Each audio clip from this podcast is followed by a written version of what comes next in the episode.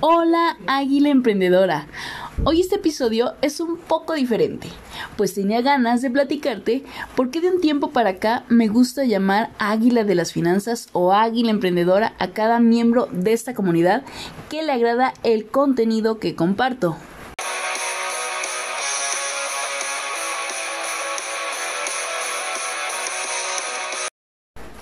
Para empezar, me gustaría explicarte qué significa el águila.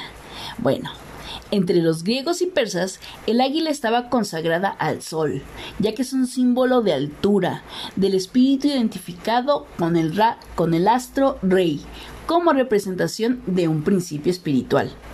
Cuando se toma como símbolo, ciertas características salen a la luz, como son oportunidad, protección, control, libertad, acción, habilidad, enfoque, determinación, visión, potencia e inspiración.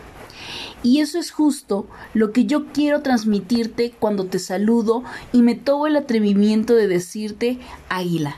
Porque sé que si estás viendo esto o escuchando lo que te estoy diciendo es porque tienes una o varias de estas cualidades y habilidades.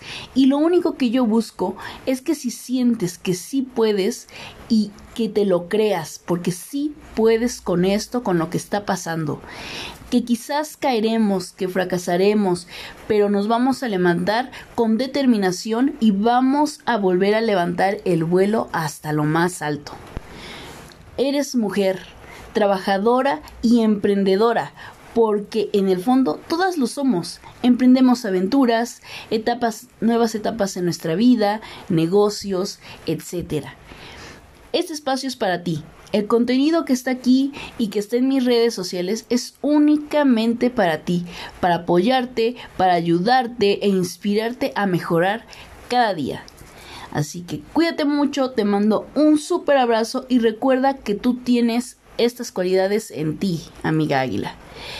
Y si quieres seguir viendo y escuchando el contenido que comparto, puedes seguirme en mis redes sociales. Ya sabes que me encuentras como arroba Montalvo y allá nos estaremos viendo. Cuídate mucho, hasta pronto.